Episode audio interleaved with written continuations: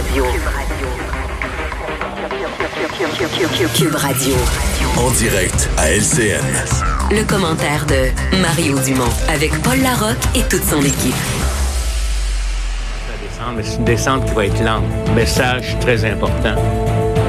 Même au pic, même à la descente, il faut faire attention. Il ne faut pas penser que parce qu'on a atteint le pic, on peut se laisser aller dans la pente Précisément à 16 heures, ce qui retient l'attention en ce moment, d'abord la situation critique dans bien des CHSLD. D'ailleurs, le gouvernement Legault qui lance un appel à l'aide pour tenter de dénouer la crise. Y a-t-il un manque de coordination en ce moment entre Québec et la réalité euh, terrain? Autre question, faut-il envoyer du personnel médical de l'armée canadienne pour assurer davantage la sécurité et la santé de nos aînés? Emmanuel Latraverse et Mario Dumont euh, sont avec nous pour euh, commenter l'actualité. Il y en a beaucoup euh, aujourd'hui encore une fois. Mario Emmanuel, si vous le permettez, d'abord, allons retrouver Alain Laforêt du côté de, Québec parce que vraiment, Alain, on peut qualifier ça d'appel à l'aide lancé par le premier ministre qui tente toutes sortes de moyens pour tenter d'endiguer la situation actuelle de la COVID-19 dans les CHSLD il a été très clair. Il y a 1250 employés qui sont atteints de la COVID, qui travaillent actuellement dans les CHSLD. Dès jeudi, Paul, on va permettre euh, lentement le retour des prochains aidants pour aller alléger la tâche des préposés aux bénéficiaires. Euh, on a déjà annoncé l'arrivée des 450 médecins omnipraticiens, euh, d'infirmières à la retraite de transfert du personnel euh, euh, des hôpitaux vers les CHSLD. Et aujourd'hui, on a parlé, entre autres, d'arrivée des enseignants, ceux qui enseignent dans les formations médicales. Écoutez la suite peut-être qu'on s'attendait pas à euh, autant de personnes infectées. Si vous faites référence, par exemple, au CHSLD Héron, là, on savait qu'il y avait un problème euh, de la direction, mais on savait pas l'ampleur euh, du problème. Là, je vous le dis, aujourd'hui, il y a 41 résidences là qu'on surveille de très proche. un grand espoir qu'on a, c'est 2600 de l'éducation, 2600 profs connaissent euh, les soins de santé qui pourraient euh, venir travailler dans les CHSLD. Je veux dire, ça, ça serait extraordinaire. Et on appelle également à les médecins à l'aide. Oui, parce que les médecins spécialistes, parce que les omnipraticiens, on avait déjà annoncé qu'on avait 450. La ministre de la Santé nous a dit qu'on était encore en négociation. Jeudi dernier, les médecins spécialistes ont levé la main en disant, nous aussi, on peut aller prêter main forte dans les CHSLD. On sait que c'est au ralenti actuellement dans les hôpitaux parce qu'on fait beaucoup moins de chirurgie. On ne fait que les urgences. On fait quelques cas urgents également au niveau euh, de euh, la des cas de cancer et et euh, ce qu'on dit, c'est que ce ne sera pas pour demain qu'on va relancer le tout parce qu'il manque encore, entre autres, de médicaments. Mais la ministre était très claire. Elle voulait parler aux spécialistes pour les intégrer dans le processus. Écoutez-la. Qu'est-ce que peuvent faire les médecins spécialistes? étant donné qu'ils sont médecins à la base, hein? moi je pense qu'il y a un rôle pour les médecins spécialistes en complémentarité ou en collégialité, je vous dirais, avec les médecins de famille. Alors c'est exactement ce qui est en train de se discuter actuellement. Bon, il semble pas, on en a parlé là, euh, cet après-midi à 14h30 en disant que les médecins spécialistes n'avaient pas euh, d'appel prévu, mais au cours des dernières minutes, il semble que la situation a évolué, peut-être parce qu'on en a parlé.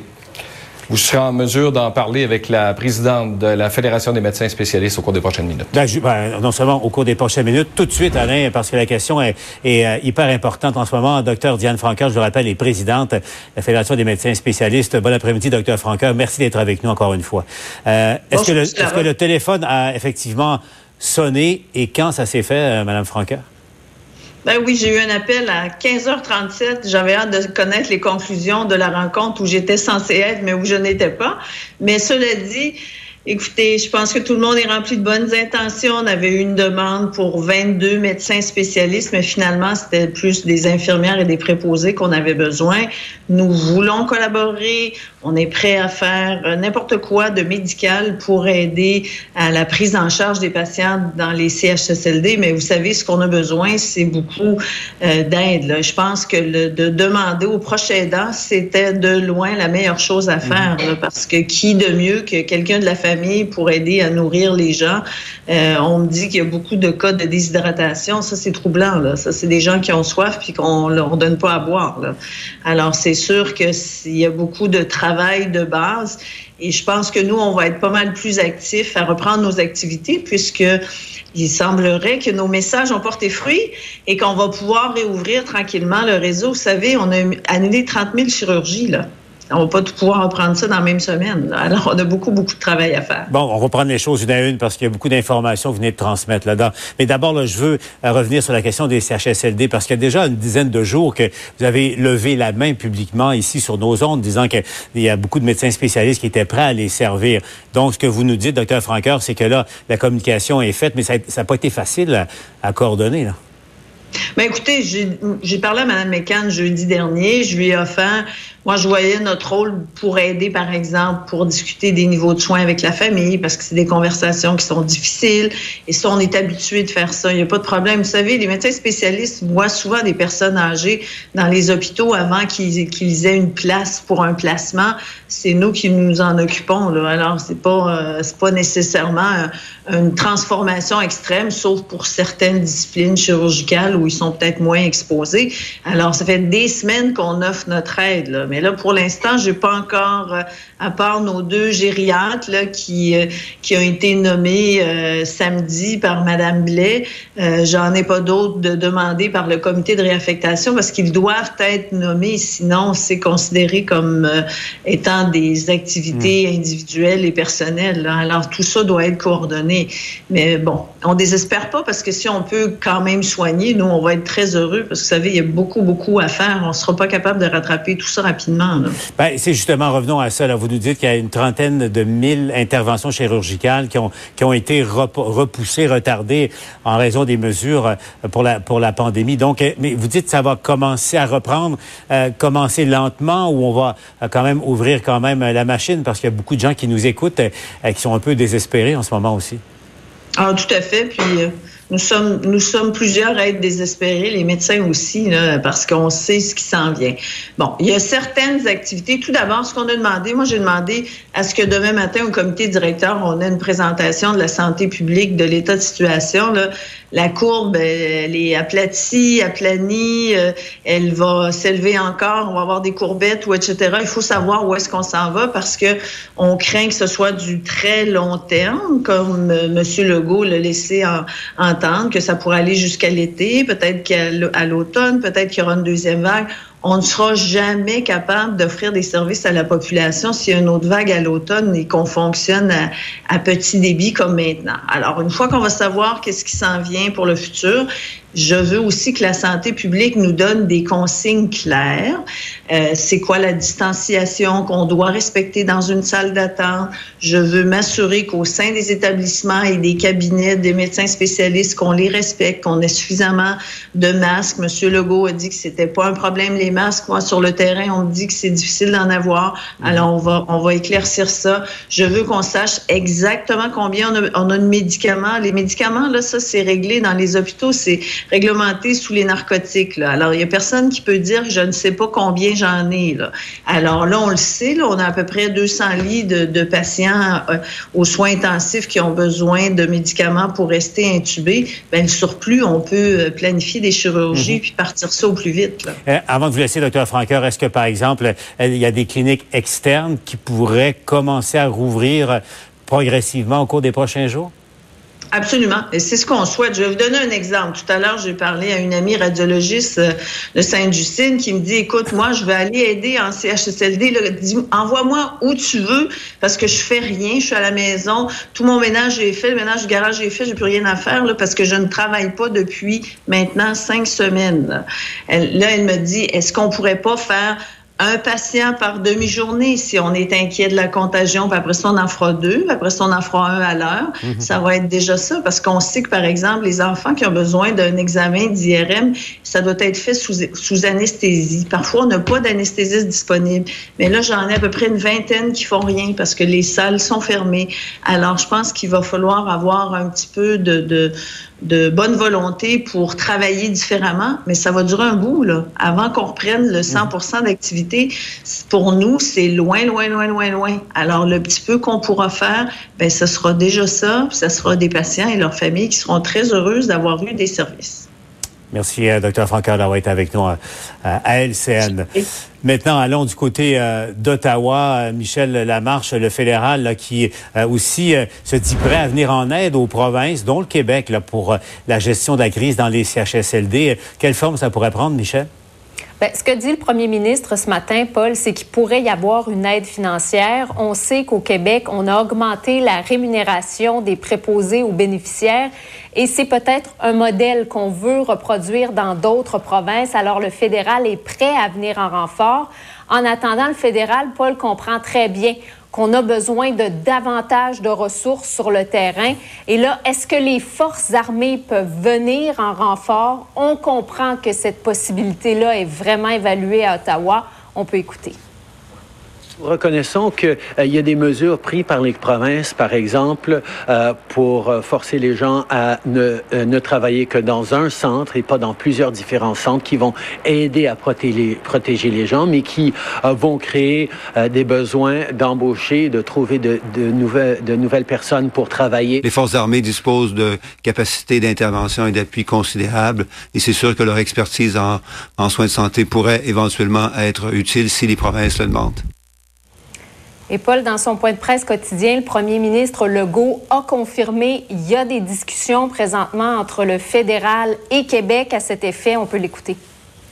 Yeah, we're asking them how many uh, people with the expertise in health care can uh, be uh, sent to us, but uh, we're still in discussion with them.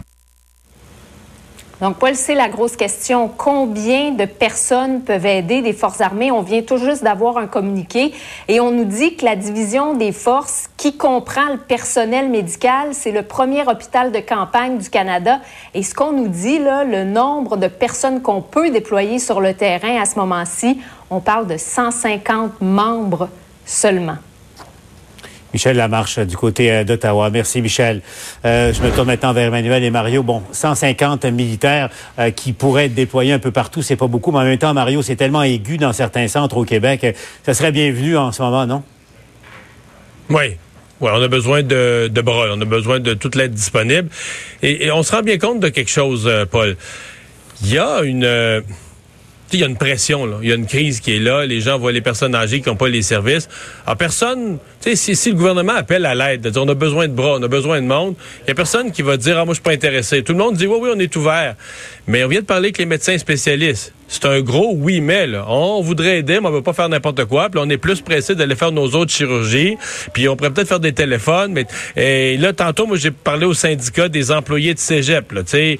Euh, oui oui oui, on, est ouvert, on voit la misère du monde. Là, on est ouvert à aller collaborer. Mais là pour l'instant, on donne nos cours. On, on va se dire la vérité là. Euh, des départements, des étages où le monde est malade, des personnes âgées qui sont déjà c'est déjà un travail difficile à faire, euh, aller faire l'hygiène, aller nourrir, c'est déjà un travail difficile. Puis en plus, tu sais que sur l'étage, tout le monde est malade. La COVID là, est partout. Il n'y a pas de monde intéressé à aller travailler là. C'est ça la réalité. Là. Il va falloir que. Alors, pour moi, là, le, gouvernement est devant une courte liste de choix. Soit que c'est la conscription dans son propre secteur public, soit qu'on appelle l'armée, là. Je veux dire, on est, on est rendu là. Je veux dire, il manque de bras. On peut pas laisser les gens sans soins, sans service. Mais puis, puis pour l'instant, là, euh, le mot renfort là, est en train de me donner de l'urticaire. Hmm. On entend toujours le gouvernement, dire, exemple à Shawinigan, il devait arriver du renfort, mais les gens entendaient des dizaines et des dizaines de personnes pour combler. Il y a des, des, des, quarts de travail de jour, de soir, de nuit. Euh, il manque beaucoup de monde. Quand t'en reçois une poignée de gens, quelques nouveaux noms, euh, veut dire, c'est, c'est un, petit bouchon pour boucher un immense trou, là, ça, ça fonctionne pas. Emmanuel. Oui, ben c'est clair que le gouvernement finalement avait pas, on le voit là, avait pas de plan B et c'est ce qui laisse, moi je pense, un peu cette impression d'improvisation parce que de jour en jour, on nous annonce une mesure qui va résoudre le problème. Alors, ça a commencé par être euh, faites-vous-en pas, on va arrêter de déplacer le personnel de centre en centre, ça va aider. Après ça, ça, ça n'a pas marché. Donc là, on a conscrit, on a fait appel à des médecins. Mais l'infirmière, ils vont être là demain, on vous promet, ça va aller mieux. Ça, ça n'a pas fonctionné. Les centres les plus en crise les attendent toujours. Alors là, c'était les médecins spécialistes, mais finalement, ça, ça marche pas. Là, on est rendu au professeur, puis là, finalement, on est rendu à euh, un appel à l'aide généralisée où il euh, faut quand même le faire. dans son communiqué de presse officiel du bureau du premier ministre, c'est écrit le premier ministre Legault en appelle aux 1200 membres du personnel dans des CHSLD qui sont malades ou qui ont peur de répondre à l'appel, tu sais, de, il en appelle à leur sens du devoir pour rentrer. Alors, il y a un peu un aveu d'impuissance là dans un tel langage, je vous dirais, utilisé de la part du premier ministre face à une crise. Mhm. qui, moi, je veux bien qu'elle est plus grave qu'on ne l'aurait escompté. Euh, je comprends très bien qu'on n'avait pas prévu que euh, les gens symptomatiques passaient la maladie, etc. Il y a plein de choses qui ont changé. On en sait plus sur la maladie. Mais on a quand même des gouvernements qui ont passé le mois de janvier et février au complet à nous dire on est prêt, on se prépare, ça va bien aller si jamais ça arrive, on est là, on est là. Et là, ben, le plan B du gouvernement, on est rendu au plan C ou au plan D.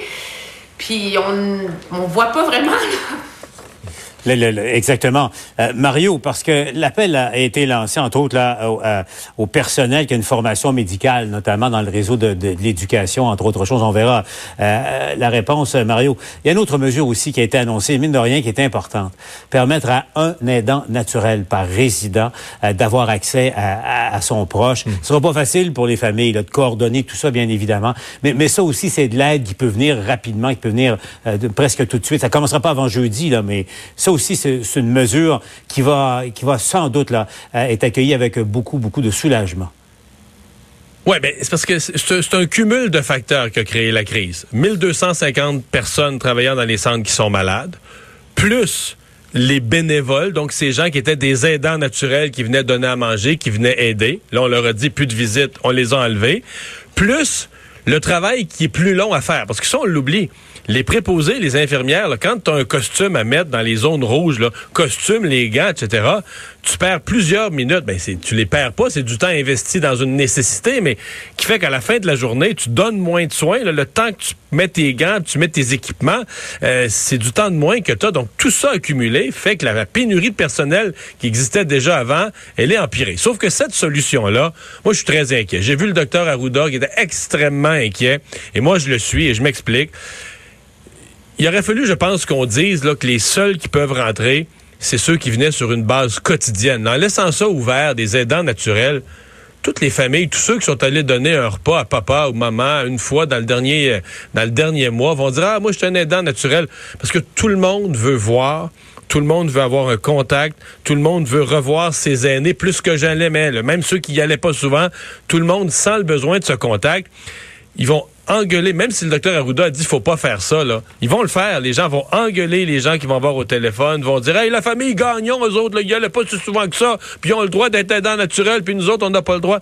Ça va être là le bordel. Je mhm. ne vois pas comment ça va être gérable. Pour les directions des centres qui en ont déjà plein leurs bottines, il aurait fallu qu'on mette une règle très, très, très, très, très stricte pour dire qui sont ces aidants naturels. Moi, je pense qu'on aurait dû dire des gens qui venaient tous les jours, ou quasiment tous les jours, mais sur une base quotidienne et ça existe. Moi, j'en ai connu personnellement un conjoint après un ACV. Mhm. tous les jours, elle allait donner les repas. Mais là, là, tout le monde va vouloir être sur cette liste des aidants naturels pour avoir un contact avec son proche, pour savoir ce qui se passe, pour ne plus être exclu de la visite. Là. En tout cas, on va conclure là-dessus. Euh... Sur... Oui, mais Emmanuel, au fond... on va être sur la liste des aidants oui, c'est ça. on a un petit peu de problème de communication, mais j'allais et on va clore là-dessus à Emmanuel. Au fond, on va se le dire, le Québec fait face à, sa plus grande crise euh, humanitaire probablement euh, de, tous les temps, nos personnes âgées. Et il va falloir euh, une grande corvée collective. Il va falloir beaucoup de discipline et, de contrôle de tout le monde. c'est le défi auquel on fait face en ce moment, Emmanuel, rapidement. Oui, mais c'est difficile de demander aux familles qui sont, qui sont mortes d'inquiétude depuis trois semaines de soudainement faire preuve de sagesse et de contrôle absolu. Moi, je pense qu'à long terme, ça va prendre une réflexion plus large sur ce qui s'est passé et une Mhm. remise en cause de ce système des, des, des CHSLD dont les pires lacunes sont exposées au grand jour. Emmanuel et Mario, on vous retrouve bien sûr au TVA Nouvelles. Euh, à tout de suite. Ne bougez pas. Dans un instant, entre autres choses, je vous rappelle, on ouvre les lignes. Vous pouvez nous appeler, nous écrire. Vous avez des questions. N'hésitez pas. Dans un instant, à LCN.